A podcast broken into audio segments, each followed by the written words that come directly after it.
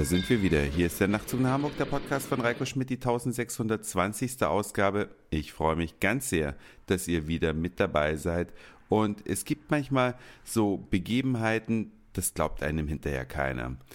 Meine Nachbarn, und ich sage jetzt bewusst nicht welche, die ziehen mich immer mal zu Rate, wenn es um technische Geräte geht. Ja, weil ich mich damit ganz gut auskenne. Und jetzt war bei denen die Situation folgende. Bei denen ist das Laptop kaputt gegangen. Ließ sich einfach nicht mehr einschalten. Sieben Jahre altes Gerät. Und sie wollten sich beraten lassen, was sie denn nun für einen Laptop kaufen sollten.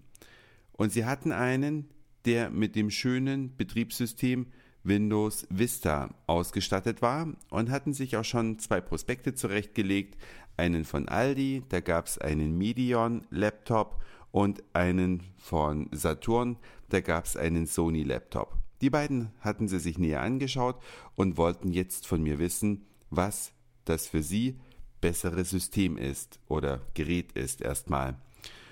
Ich hatte meinen Laptop dabei, um Ihnen erstmal die Frage zu stellen, wollt ihr wirklich Windows 8?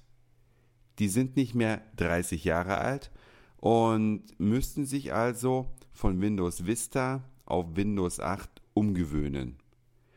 Und dann sage ich, wollt ihr das wirklich? Oder wollt ihr vielleicht ein System, was sehr einfach zu bedienen ist und habe dann meinen Laptop hier aufgeklappt und habe ihnen gezeigt, wie das so funktioniert und das hat denen schon ein bisschen imponiert, aber dann dachte ich, nee, ich gehe jetzt noch einen Schritt weiter und habe denen einen eigenen Benutzer-Account angelegt. Und wenn man einen neuen Benutzer anlegt auf einem Mac, dann fragt der nach der Apple ID.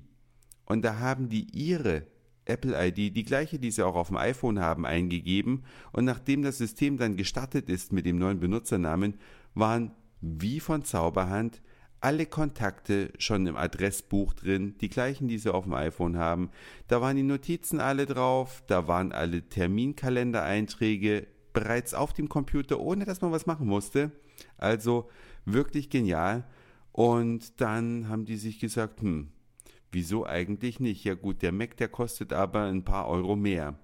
Sag ich ja, das stimmt, aber dafür habt ihr ein Gerät, was auch in der Wohnung nicht so sehr am Auge wehtut, denn man muss ja einsehen, diese Plastikbomber, die hat man ja in seinen privaten Räumlichkeiten.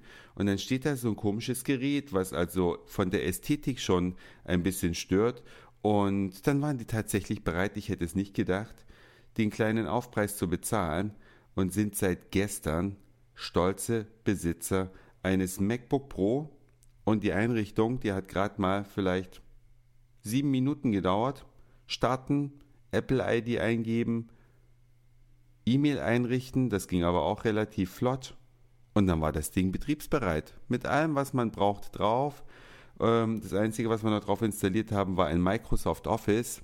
Und damit hatte sich's. Jetzt werde ich euch, wenn ihr wollt, könnt ihr mir in den Kommentaren äh, mal berichten, mitteilen, wie die sich mit dem neuen Gerät schlagen. Ob es wirklich eine gute Entscheidung war, von Windows auf Mac umzusteigen oder ob sie es bereuen. Ich werde berichten. Aber es gibt auch noch andere wichtige Themen, nämlich vor ein paar Tagen haben wir uns hier zu Hause Gedanken gemacht, wir trinken ganz gerne mal einen Cocktail. Und Cocktails trinkt man ja vielleicht auch mal außer Haus, dann kosten sie aber Geld.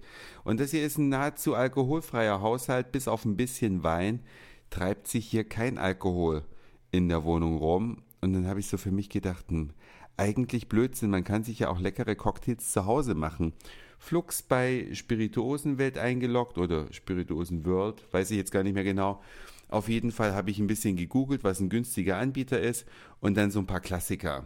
Ne? Zwei verschiedene Sorten Gin, Grappa, Obstler, Irish Whiskey, Pastis, Grenadine-Sirup, so ein paar Basics, die man eigentlich in einer Hausbar haben sollte, wenn man denn eine hat, aber wir hatten ja keine. Ja, und dann zwei Tage später traf das Paket hier ein, genau heute.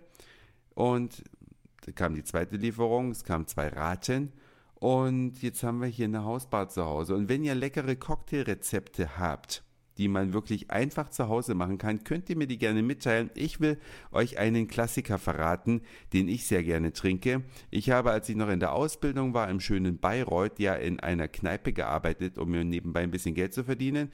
Und da war auch ein französischer Student, der mir seinen Lieblingsdrink vorgestellt hat. Der heißt Tomat. Man nimmt einfach ein bisschen Pastis in ein Glas, macht ein bisschen Grenadinesirup drauf und füllt das dann mit Sodawasser auf. Sieht aus wie Tomatensaft, schmeckt aber eben mehr nach Anis, so wie eben Pastis schmeckt.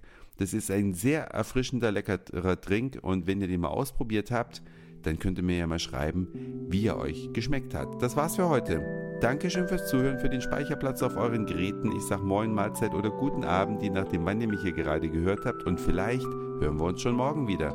Euer Reiko.